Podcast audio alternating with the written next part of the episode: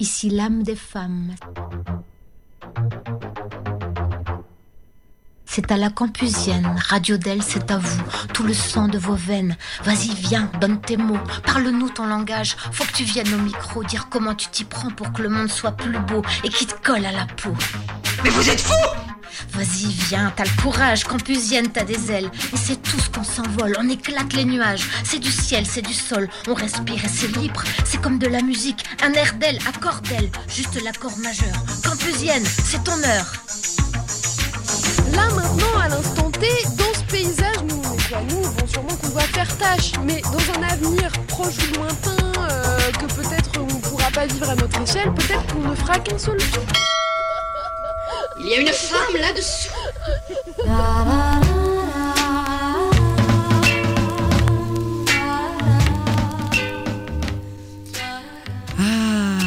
notre belle ville de Clermont-Ferrand.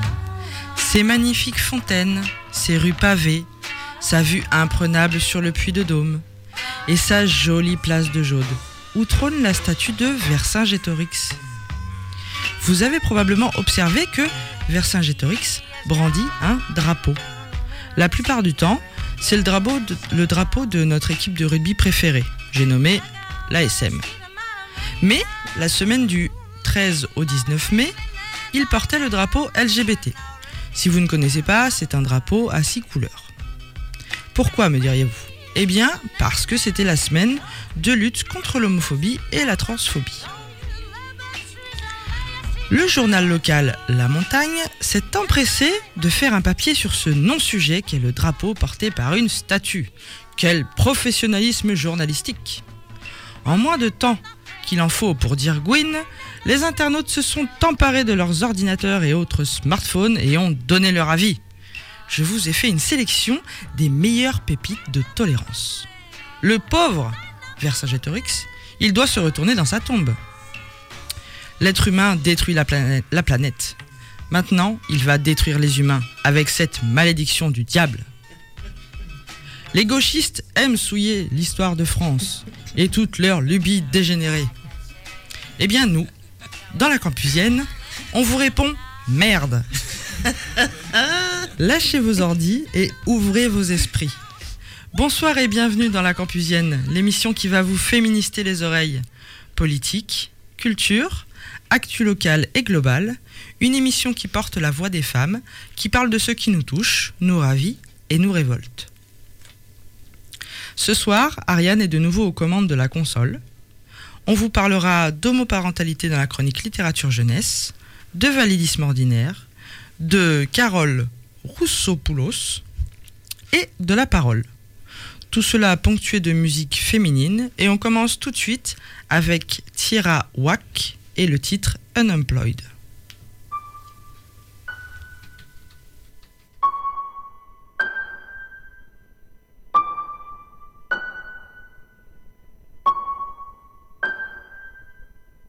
I must be a criminal. Keep it talking minimal. Stuff is subliminal, and it'll put you in a critical. Used to be invisible, they would refer to me as mythical. Sipping on mystic, yeah, sipping slow. Not on my level, not on your tippy toes. Walking the back and I yo, give me those. Hot as a stove, yeah, I'm wearing Fendi clothes. I want my spot, yeah, look at Wendy. My niggas eating, they getting minerals. If you throw shots, you know my mineral. Up on your block, now you looking pitiful. Tinted the windows, I need a minute, yo. All of your misses all mad and miserable. You picked the wrong time to pick a fight. Your bitch a dyke, she thinks she Ike.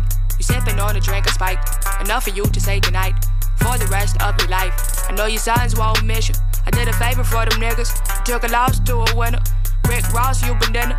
You ain't fly, I make your wings stop. I'm real as fuck and your ring's not. Fresh as hell like a king socks. Your real car is a slingshot. Don't need a gun, I use a slingshot. If I was a beverage, you would have to drink hot. Got a job, I gotta do. I get down and dirty too. What it is, what it do. Same shit, nothing new. Got a job, gotta do. I get down and dirty too. What it is, what it do. Same shit, nothing new. Got a job, I gotta do. I get down and dirty too. What it is, what it do. Same shit, nothing new. Got a job, I gotta do. I get down and dirty too. What it is, what it do. Same shit, nothing new. Having flashbacks, where your past that? Where the cash at? Ayo, past that. I will stab back, just for bags racks. Front on me and I'll punch your ass flat. Are you okay? Please don't ask that. I don't act black, got a fat cat. You a rat rat, rat a tat tat tat a tat tat tattoos, but you can't see them. Ice cold, yeah, I'm going skiing. I get around at the Coliseum, used to roam around with no pot to pee, and I was pissed off. Get away with murder like Christoph. You get crisscrossed in the big loft. I'm a big boss. So much sauce, I drip broth. The wait is over. I'm taking over. You're overweight. You ate a soda. I'm super sober. You doing coke. Coca Cola ahead of you. Like a closure. When Troy died, I had to find some closure. Don't push me, bitch. I am not a stroller. Pop on a nigga like bread and toast. A double D cup. You should use a coaster. I'm on the post and need a deal like coaster. So I shop it over. Blue faces. And I call them growers, but if he can't rover, I'm that older. Wanna be like me when I get older. Talk to God, then he came over. Talk to God, then he came over. Got a job I gotta do. I get down and dirty too. What it is, what it do. Same shit, nothing new. Got a job, gotta do. I get down and dirty too. What it is, what it do. Same shit, nothing new. Got a job, I gotta do. I get down and dirty too. What it is, what it do. Same shit, nothing new. Got a job, I gotta do. I get down and dirty too. What it is, what it do. Same shit, nothing new.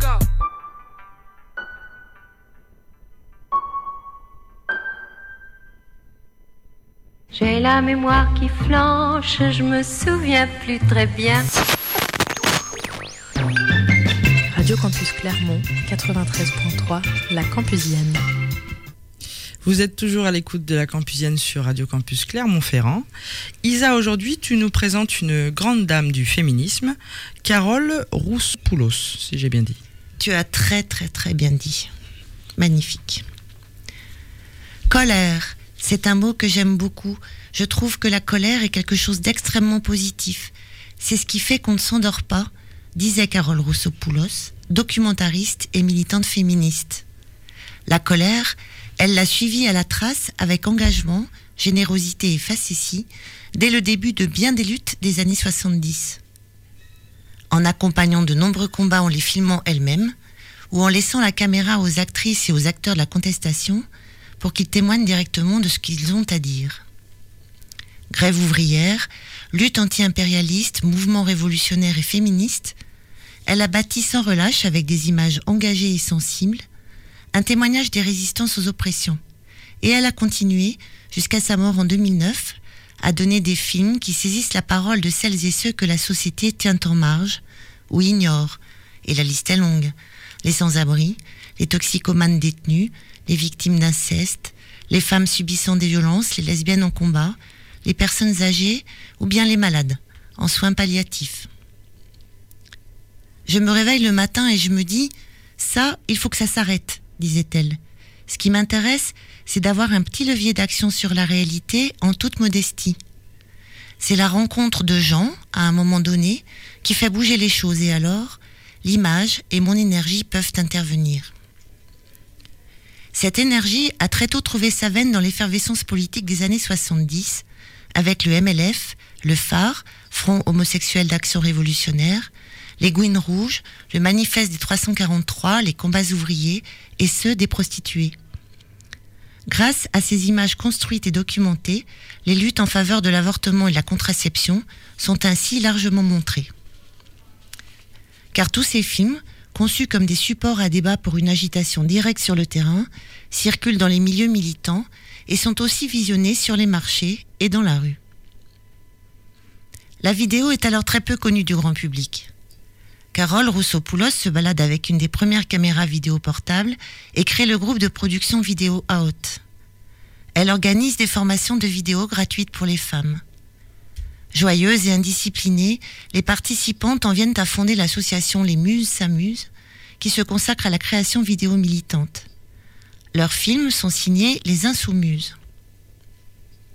Ces insoumises ne loupent rien et épinglent tout ce qui les dérange.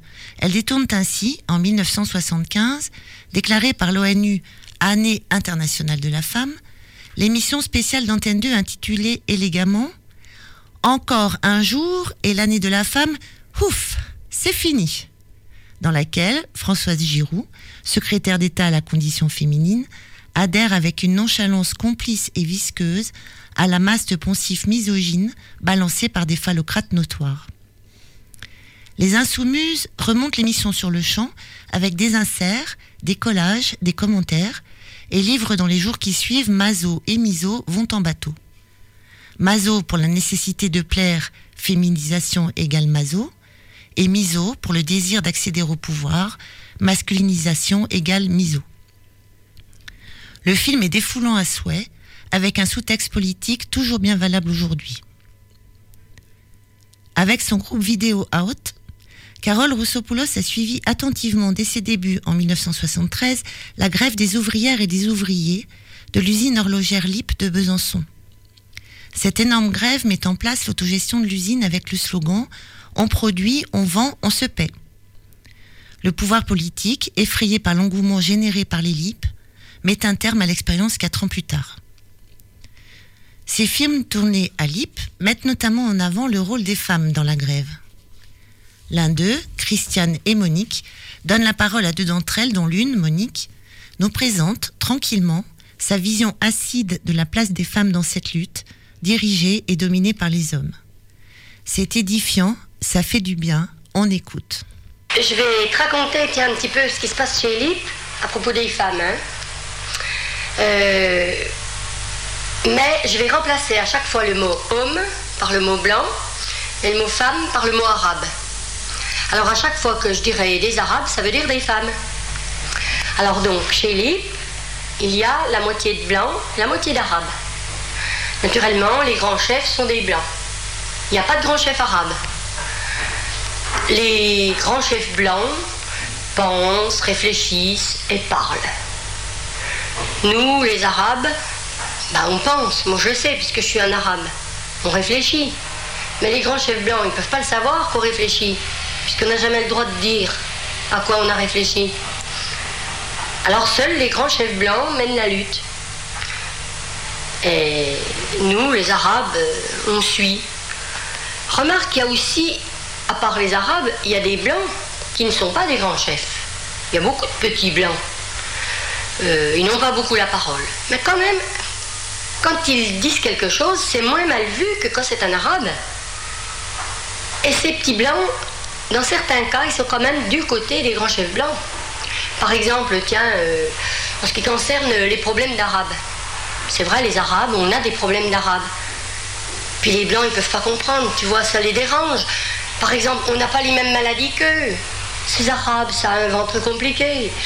Euh, les grands chefs blancs, ou, tous les blancs d'ailleurs, quand ils ont des, maladies, c'est des maladies nobles, c'est des, choses vraies, des problèmes euh, sérieux. C'est pas comme ces Arabes qui se plaignent pour tout et pour rien, et qui dérangent. Alors, euh, évidemment, en ce qui concerne par exemple euh, la lutte, on peut dire que tout le monde sera défendu, même les Arabes. Il y a une bonne raison pour ça, je vais te dire pourquoi. C'est que cette usine ne peut pas tourner sans les Arabes. Alors, pour l'emploi, on sera tous défendus avec impartialité. Évidemment, les Blancs, leur rêve serait d'être une usine de Blancs. Tout serait tellement simplifié, c'est fou. Puis il y a quelque temps, les, Arabes, on était un peu récalcitrants pour euh, les tâches. Alors, euh, pour tous les petits travaux, tu vois. Et les grands chefs blancs ont dit, ben, on va se mettre nous aussi à faire ces tâches humbles, tout ça, on va montrer l'exemple. Évidemment, c'est dommage de gâcher le temps de ces grands penseurs à faire des travaux aussi simples, aussi discrets. Enfin, j'aurais pas dû dire aussi discrets parce qu'ils sont pas tellement discrets quand ils font ça. Enfin, certains. Par exemple, quand il y a un grand chef blanc à la cuisine, ben on sait, hein, on l'entend il remue, il réécrit tout le monde, euh, il faut que tout le monde soit autour de lui, enfin tout un tas d'arabes, il y a une dizaine d'arabes autour de lui pour, euh, éplucher les oignons ou passer les plats. Et les arabes qui sont là, on n'en fait pas de cas, on ne sait pas leur nom, c'est des arabes, c'est normal, ils sont 10, ils sont 20, on les compte plus, ils n'ont pas de nom. De toute façon, dans la lutte, les arabes qui n'ont pas la parole, on leur recommande quand même de se rendre utile. Ils doivent même se rendre utiles. Comme je le dis, passer les plats, euh, faire les nettoyages, monter la garde, euh, taper à la machine ce que les grands chefs blancs ont pensé et élaboré. Mais pour la stratégie, on ne leur demande jamais leur avis. De toute façon, un arabe, ça doit rester discret. Que ce soit dans son travail ou pour le tout, un arabe qui va changer le papier des chiottes ou tout ça, euh, ça fait pas de bruit. Euh, on trouve ça normal, c'est un boulot d'arabe. On va quand même pas s'épater parce qu'un arabe a fait du nettoyage. C'est fait pour ça un arabe. Et puis, il y a quelque temps, par exemple, je vais te dire encore un autre exemple. Un jour, au collectif, Christiane et moi, on a un peu oublié qu'on était arabe. On nous l'a très vite rappelé. Voilà, il y avait un, un grand permanent syndical qui vient et qui arrive, qui dit je voudrais quelques lips pour m'accompagner à la police. Euh, ça m'embête d'aller tout seul. On était déjà très contente parce qu'il n'avait pas dit quelques gars, comme il dit d'habitude. Alors quelques lips, Christiane et moi, on a levé le doigt. On a dit euh, on veut bien aller. Qu'est-ce qu'on n'avait pas fait là? Comment veux-tu qu'un grand chef blanc accepte d'être soutenu à la police par des Arabes? C'est invraisemblable, impensable. Les Arabes, c'est de la merde. Alors, évidemment, il nous a même pas regardé. Il n'y a aucun autre grand chef blanc là qui a eu un regard pour nous. Et ils se sont débrouillés entre eux pour trouver assez de monde pour aller à la police. Christiane et moi, ben, on s'est écrasés. On aurait dû se rappeler qu'on est arabe, qu'on n'est rien. Qu'on n'est rien. Sur le site du Centre audiovisuel Simone de Beauvoir, créé en 1982 par une partie des Insoumises, on peut accéder au résumé et à des extraits de nombreux films faits par des femmes ou présentant la cause des femmes, et à ceux de Carole Roussopoulos, et je vous encourage à aller en regarder certains, dont celui euh, qu'on vient d'entendre, qu'on peut aussi voir et entendre sur YouTube.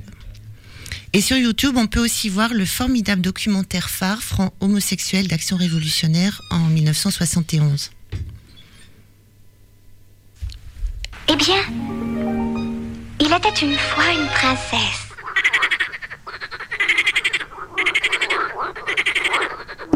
Ras-le-bol des contes de fées.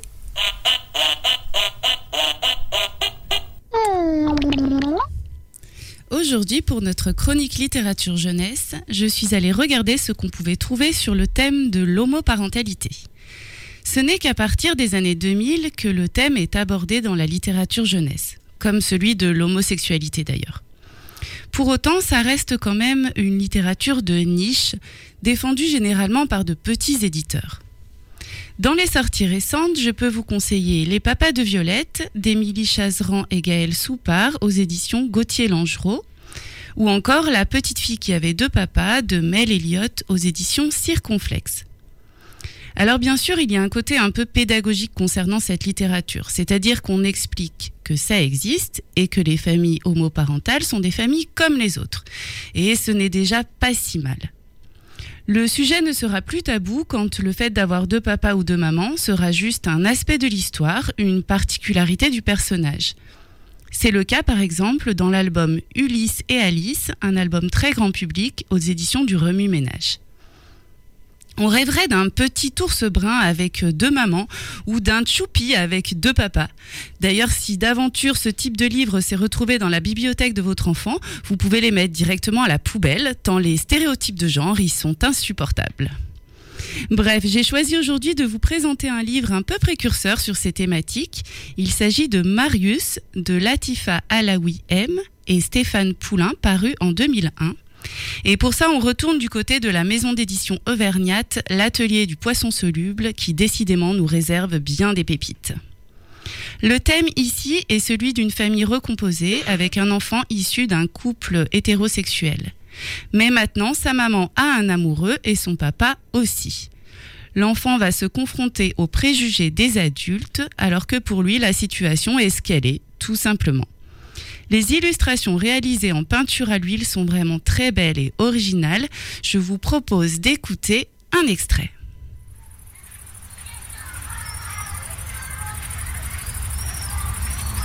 Je m'appelle Marius, j'ai 5 ans et j'ai deux maisons. Je suis la puce de maman et le poussin de papa. Moi, je préfère quand même Marius. Je préfère aussi la maison de maman. Il y a dans le jardin une cabane aux pirates. Mais chez mon papa, je ne range pas ma chambre et il ne fait jamais la dégoûtante soupe. Alors je préfère les deux. Ma femme pirate et moi resterons toute la vie ensemble. On ne fera pas comme papa et maman. Ils se sont séparés comme ça. Et ça leur a donné beaucoup de chagrin. Ils ont pleuré.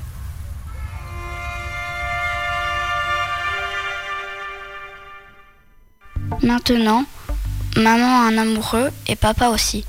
L'amoureux de maman n'aime pas qu'on lui coupe la parole. Et l'amoureux de papa rouspète quand je parle en même temps que le monsieur à la télévision. Moi je les aime bien tous les deux parce que ma voiture téléguidée leur plaît beaucoup. Nous jouons avec ma voiture. Comme des petits fous, dit ma maman. Et en plus, c'est moi qui la commande, parce qu'elle est à moi. Souvent, avec maman, nous passons les petites vacances chez mamie. J'aime trop ma mamie, car elle me raconte des histoires avant que je dorme et fait les meilleurs gâteaux au chocolat du monde. Un jour, ma mamie a dit Deux hommes ensemble, c'est pas bien. Je l'ai répété devant papa. Au début, il s'est fâché, mais après, il m'a expliqué pourquoi les gens pensent que c'est pas bien. À mon tour, je l'ai expliqué à mamie. Elle est gentille, mamie, mais elle comprend pas tout. Maintenant, elle sait que deux garçons ensemble, c'est pas mal, seulement, ils ne pourront jamais faire de bébé ensemble.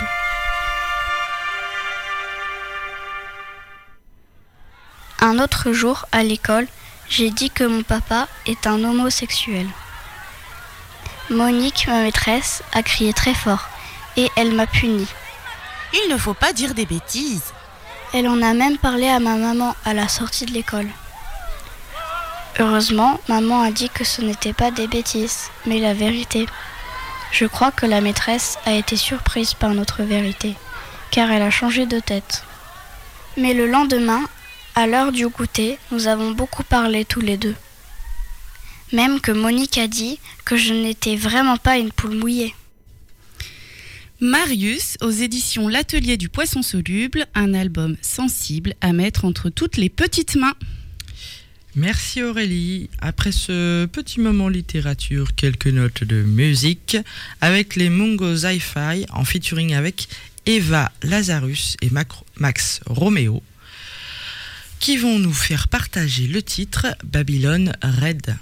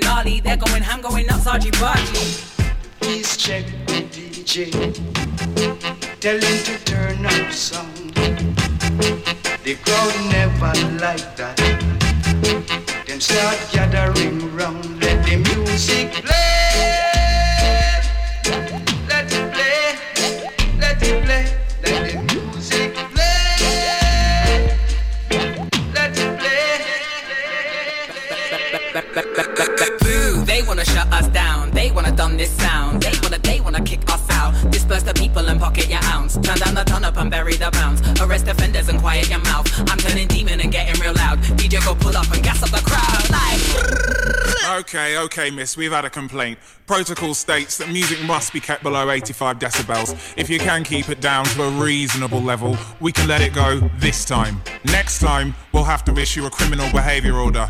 You have been warned.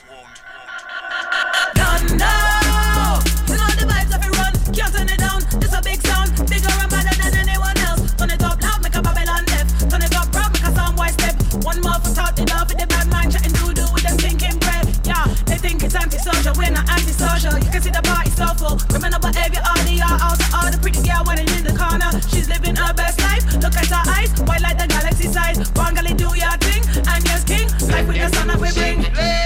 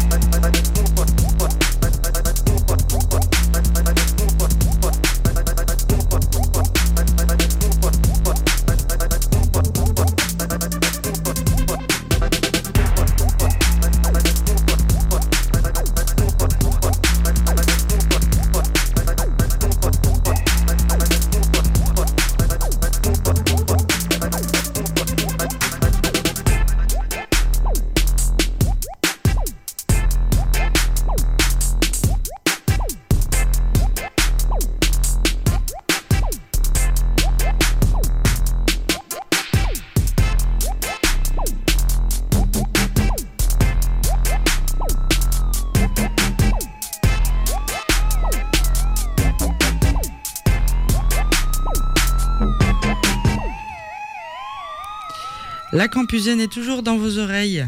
Et c'est maintenant au tour de Cécile de prendre le micro. Cette semaine, tu nous parles du handicap dans l'enseignement scolaire. Voilà. Parce que, alors que les élèves handicapés sont de plus en plus nombreux à être scolarisés en milieu ordinaire, à défaut de l'être tous et malgré le manque de moyens pour les accompagner, les représentations du handicap véhiculées dans les, dans les enseignements disciplinaires relèvent encore très largement de l'impensé. En effet, si la scolarisation de ces élèves fait l'objet d'une abondante littérature relative aux dispositifs dits d'inclusion dans les classes, force est de constater par contraste un déficit de réflexion et d'analyse critique des effets de la parole tenue sur le handicap ou de son absence dans les différentes disciplines enseignées à l'école. Et il y a là pourtant un enjeu majeur. D'abord parce que les personnes handicapées constituent aujourd'hui une population particulièrement dominée socialement et politiquement, la discrimination en raison du handicap est ainsi la première cause de saisine du défenseur des droits, mais surtout parce que la vigueur des représentations infériorisantes des personnes handicapées en France conduit nombre d'enfants et d'adolescents à intérioriser une vision dépréciée d'eux-mêmes, à se sentir illégitimes et à se construire dans le désamour de soi, de leur corps, sans possibilité d'identification positive. Or, pour sortir de l'aliénation qu'engendre la circularité des représentations validistes, qui présentent avec une redoutable constance le handicap comme un drame, voyez la hantise des futurs parents, comme un problème, un fardeau pour la société, et comme une déficience individuelle, il faut, à un moment de son parcours, rencontrer une parole, un texte, qui reconnaissent l'arbitraire des normes valido-centrées organisant le monde social une parole, un texte qui ouvre la possibilité de s'émanciper des assignations identitaires et des stéréotypes négatifs auxquels ces adolescents handicapés sont constamment renvoyés. Et sauf à renoncer totalement à la vocation émancipatrice, de l'enseignement scolaire, il serait souhaitable que cette parole soit tenue d'abord à l'école. Mais dans ce domaine, tout ou presque reste à faire. Prenons par exemple l'enseignement de l'histoire une discipline associée à la formation d'une conscience critique qui permet de comprendre comment ont été construites les catégories et les classes sociales dans le temps et les sociétés, en montrant par exemple qu'elles ne sont pas des catégories naturelles, des absolus. Vous voyez euh, comment est-ce qu'on peut déconstruire euh, la masculinité, la féminité. Les programmes du secondaire donnent rarement l'occasion aux enseignants d'histoire d'évoquer les personnes handicapées comme acteurs et actrices des changements historiques. Cette invisibilité recoupe, il est vrai, celle des individus, ordinaires, dans un récit scolaire de l'histoire majoritairement incarné par des grands personnages, investis du pouvoir de décision, et ce malgré l'attention récente portée à l'histoire de l'immigration et à l'histoire du genre, qui invite à faire une lecture mixte des événements du passé. Si elles sont mentionnées, les personnes handicapées apparaissent exclusivement comme des victimes. On pense par exemple aux figures des mutilés et des gueules cassées de la Première Guerre mondiale, dont les représentations photographiques ou picturales sont utilisées pour symboliser l'horreur de la guerre, mais jamais pour raconter l'histoire des individus concernés. Elles ne disent rien de leur vie, de leur subjectivité ou de leur rôle politique au sein des associations d'anciens combattants par exemple. De même, on aborde parfois le sort des, Allemands handicapés assassinés par les nazis en 1939 lors de la sinistre opération dite T4, lorsqu'on fait étudier aux élèves euh, le régime nazi. Mais jamais les programmes scolaires n'invitent les enseignants à interroger la construction sociale et historique du handicap. Et pourtant, il serait facile de le faire en montrant par exemple qu'avant le 19e siècle, beaucoup de personnes qu'on désignerait aujourd'hui comme des personnes handicapées, mais qui étaient d'abord vues comme des paysans ou des artisans, participaient aux, travaux collectifs. Parce que les accidents causant des infirmités étaient beaucoup plus nombreux qu'aujourd'hui. Et qu'il fallait bien que tous les membres d'une famille travaillent pour entretenir l'exploitation ou l'atelier familial. Ces acteurs historiques ont ainsi contribué à bas bruit euh, au à la production et à la vie euh, économique et sociale sans avoir attiré l'attention de leurs contemporains sur leurs conditions spécifiques d'handicapés. De même, n'est jamais mentionnée la participation des ouvriers et des ouvrières accidentés du travail, et ils furent fort nombreux, aux luttes sociales des 19e et du 20e siècles. On ne parle jamais non plus des mobilisations politiques des personnes handicapées à partir des années 70, qui luttaient pour l'égalité de leurs droits, ou ou pour le refus de leur placement en institution, certains et certaines occupant par exemple le CAT de Besançon au moment de la lutte des LIP en solidarité euh, et en faisant une grève productive euh, exactement euh, comme chez LIP. L'évocation même rapide de ces luttes permettrait de mettre au jour les capacités d'action et de résistance de ces agents historiques, sans occulter la domination qu'ils ont subie bien sûr, mais en rendant compte de leurs choix et de leur subjectivité. On pourra ainsi donner aux élèves une vision autre que celle exclusivement passive et mortifère des victimes handicapées de, des guerres et des politiques discriminatoires. Ainsi, il serait peut-être possible de donner aux élèves la possibilité de se projeter en tant qu'acteurs et actrices de leur propre destin et des changements collectifs. Merci Cécile. Pour ma part, cette semaine, euh, j'ai croisé une autrice qui répond au nom de Françoise Saint-Père. Elle a réédité un de ses ouvrages cette année, Le Guide des amours pluriels, déjà paru une première fois en 2009. Elle nous parle de son livre. J'avais écrit un premier livre qui s'appelait Aimer plusieurs hommes, et à la suite de ce livre, j'ai eu plein plein de questions auxquelles je répondais systématiquement. Puis quand j'ai vu que des questions se répétaient, je me suis dit, ben, au fond, autant faire un guide qui pourra profiter à tout le monde avec les questions les plus fréquentes. Donc c'est pas un bouquin comme les autres, c'est pas euh, une histoire qu'on raconte, c'est vraiment comment on procède euh, quand on décide de vivre des amours pluriels C'est tout à fait ça. Alors il y a bien sûr une partie un peu théorique sur euh, qu'est-ce que c'est l'amour, qu'est-ce que c'est le lien, des choses comme ça. Et puis ce sont des questions alors qui vont de la plus basique, du, genre euh, comment je réagis si une de mes amoureuses appelle alors que je suis en famille, jusqu'au plus philosophique, mais comment ça se fait qu'on n'arrive pas et qu'on a tellement mal à sortir du modèle dominant? Tu dis que ce livre a une portée politique. Est-ce que tu peux nous expliquer? Plus ça va, plus je crois que le couple n'est pas la base de ce, système-là, que c'est ce qui influe beaucoup sur nos vies privées, c'est la vie publique et qu'à partir du moment où on est dans un régime, par exemple capitaliste, qui est fondé sur l'appropriation, euh, on ne peut pas on a de la difficulté à admettre que les gens ne vous appartiennent pas, parce que euh, tout est basé sur la valorisation de l'appropriation. Et euh, c'est politique parce que je pense que si on changeait de régime, enfin de régime, de système, même pas de régime, de système, avec des valeurs écologiques, féministes, et eh bien les amours pluriels seraient vécus beaucoup plus facilement. Quand tu parles du système, tu parles euh, du système capitaliste? Je parle du système capitaliste et du patriarcat aussi, parce que le patriarcat c'est quand même répandu sur toute la Terre, même dans les régimes qui ne sont pas capitalistes, et c'est pour ça que je dis que les amours pluriels, c'est basé sur le féminisme, euh, une égalité parfaite de droits, de désirs, de devoirs entre hommes et femmes, et euh, l'écologie, parce que ça, justement, ça ne veut pas s'approprier le vivant. Alors, euh, quand on ne veut pas breveter un gène, on veut, je ne vois pas pourquoi on voudrait posséder toute une personne, posséder une personne entière. C'est basé aussi sur l'idée que les sentiments évoluent, exactement comme euh, les saisons évoluent aussi. Et c'est basé sur euh, le fait qu'il faut une biodiversité de rencontres dans une vie. Et selon toi, comment est-ce qu'on comment est-ce qu'on pourrait tendre vers une acceptation plus large des amours pluriels? Alors je suis intimement persuadée que si, les, que si justement le système changeait, s'il y avait des valeurs féministes et non patriarcales qui étaient répandues de façon tout à fait naturelle, eh bien les amours pluriels seraient mieux acceptés. La difficulté aujourd'hui pour ceux qui les vivent, c'est qu'ils se sentent en porte-à-faux par rapport à la doxa ambiante dominante qui fait que les gens euh, leur disent ça va pas marcher, mais c'est pas possible, mais c'est obligatoire d'être jaloux. Ils ont tout, toutes ces espèces d'idées reçues qu'on leur a mis dans la tête.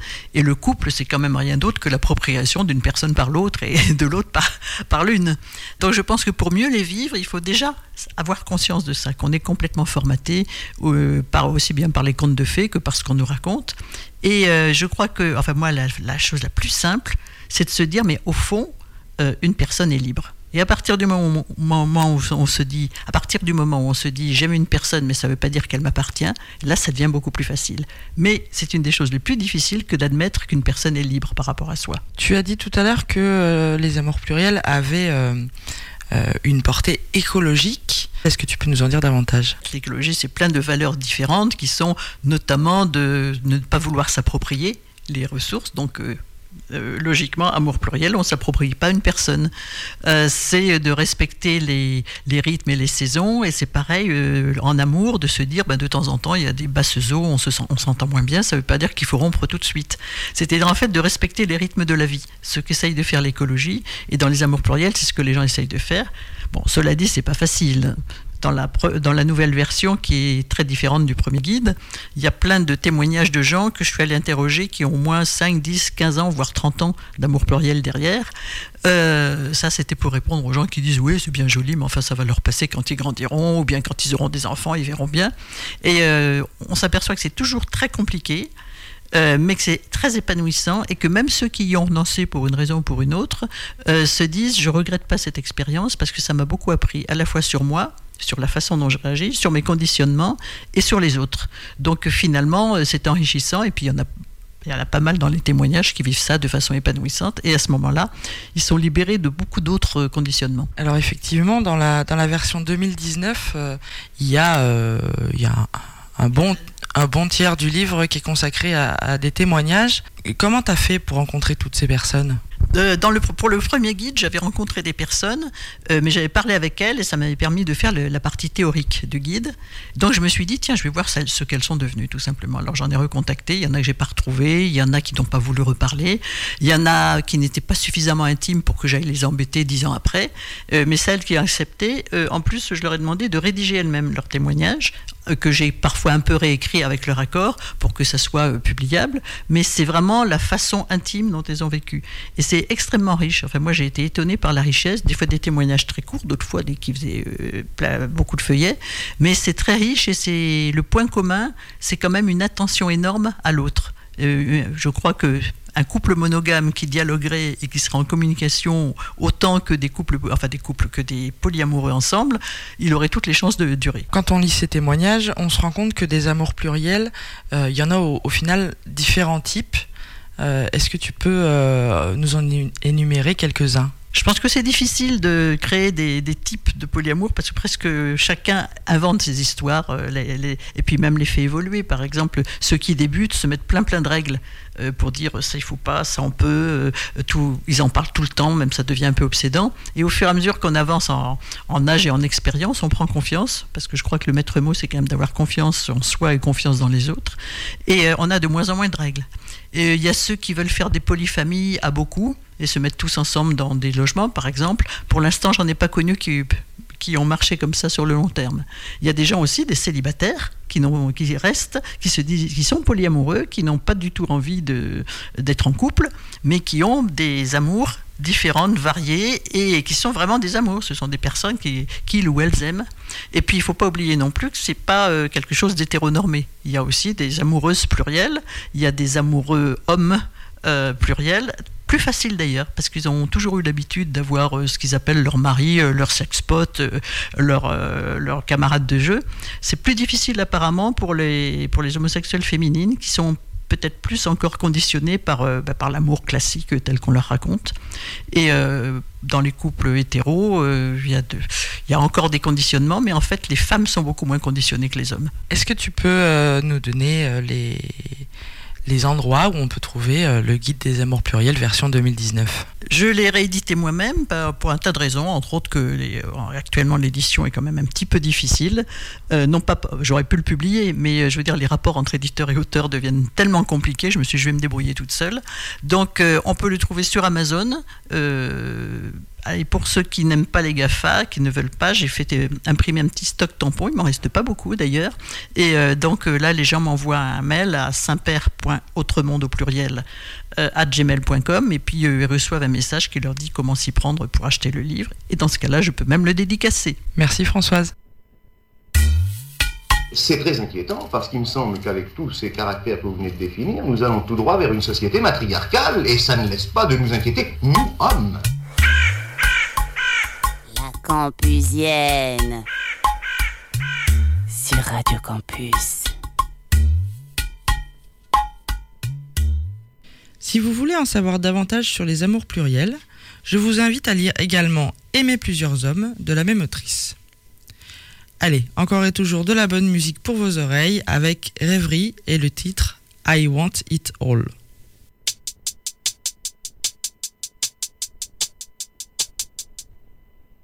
Got you running when you see me coming. Yeah, I know we done it. Number one in different countries. Love my funky. They go dummy, they go stupid, they go crazy. They be mobbing, ain't no stopping.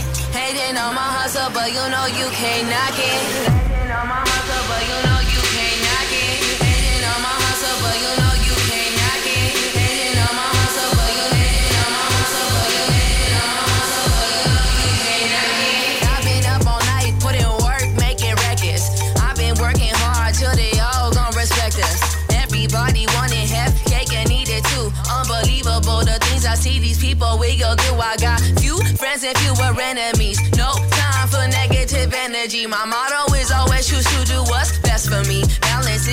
Recipe. Rest in peace to all of the fallen soldiers in my family. Uh, I just wanna be me. You can't take that from me. I'm a bitch, not a puppy. You can't tell me nothing. I know I got problems. I know I ain't perfect. But one thing for certain, now I know my purpose. I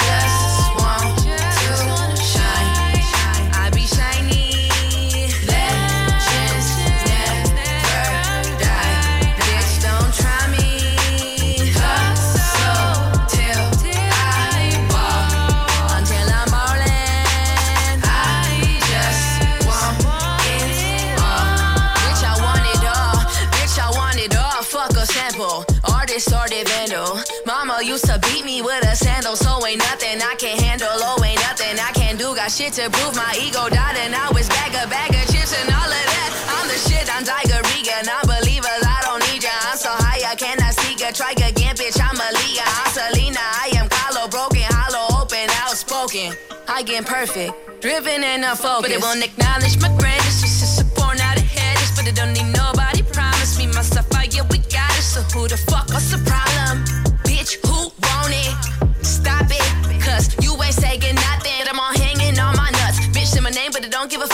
Want beef? Then roll up. Even if I had it all, it can never be enough. I'm the queen of every city. I'm that bitch who wanna be me. Shipping globally, my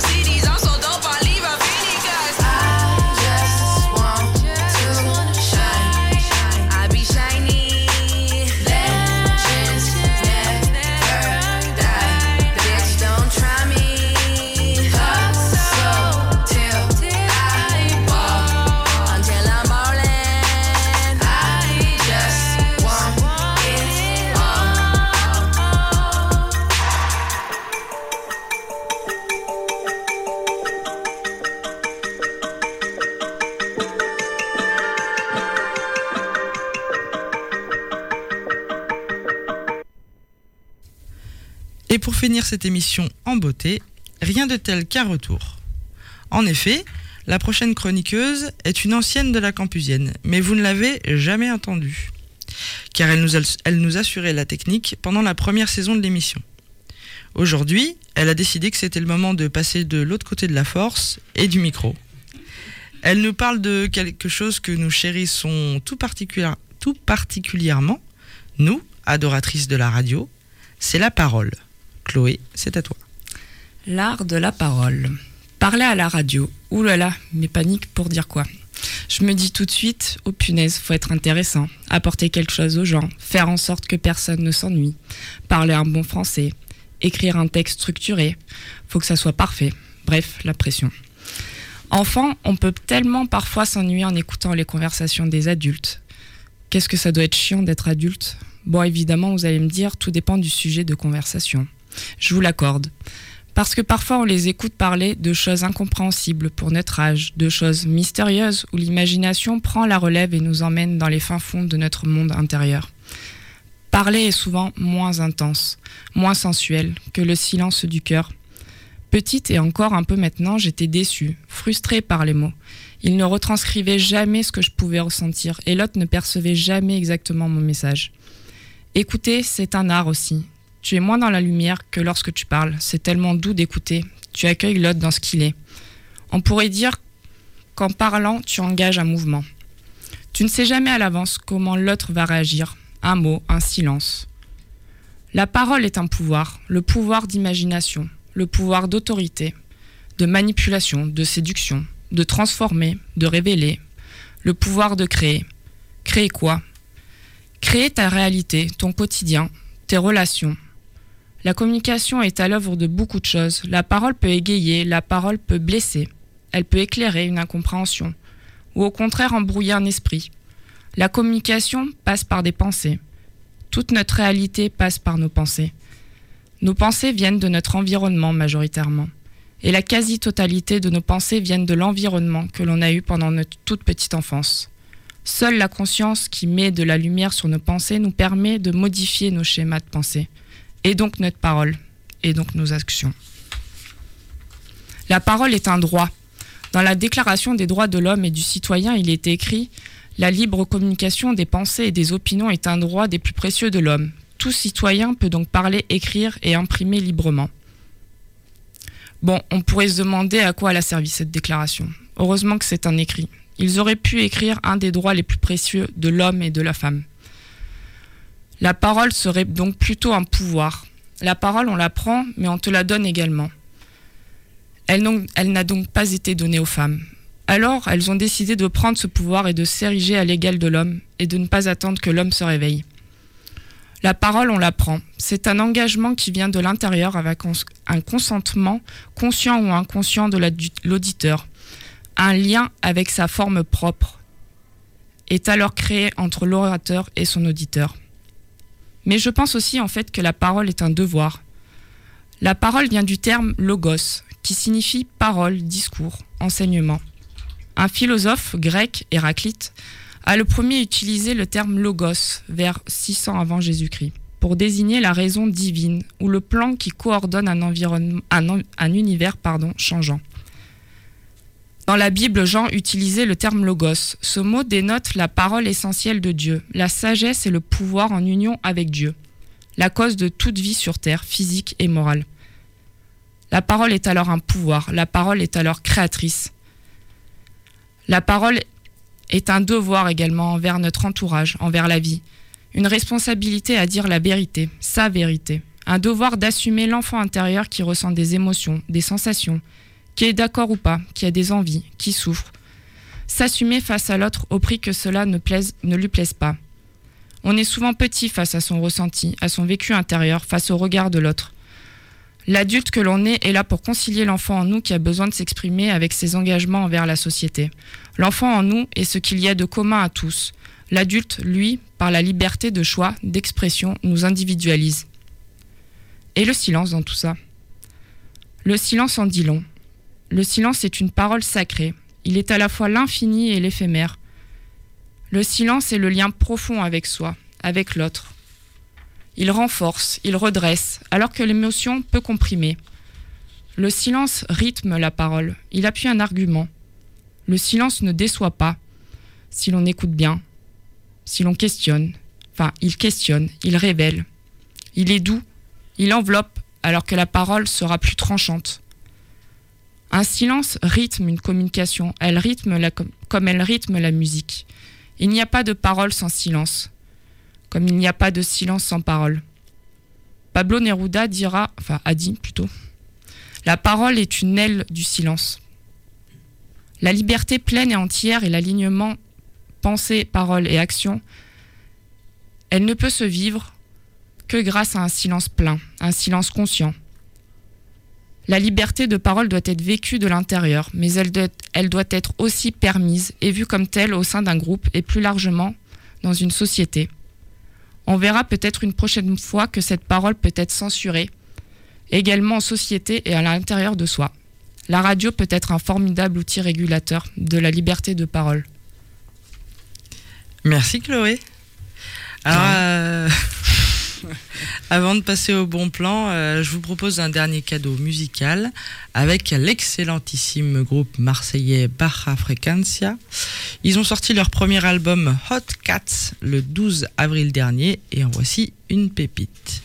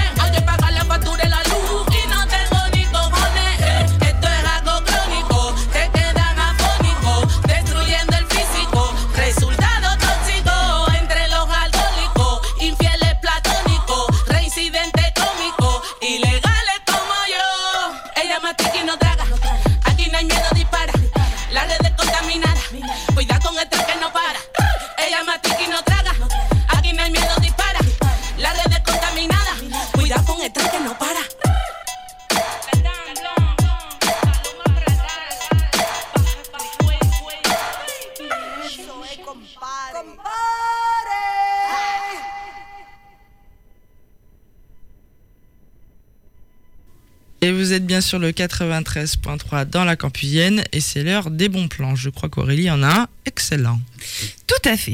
Alors, mon bon plan, c'est la projection du documentaire Fait mal Pleasure. Au Rio, je parie. Ouais, au cinéma wow. Le Rio en ce moment.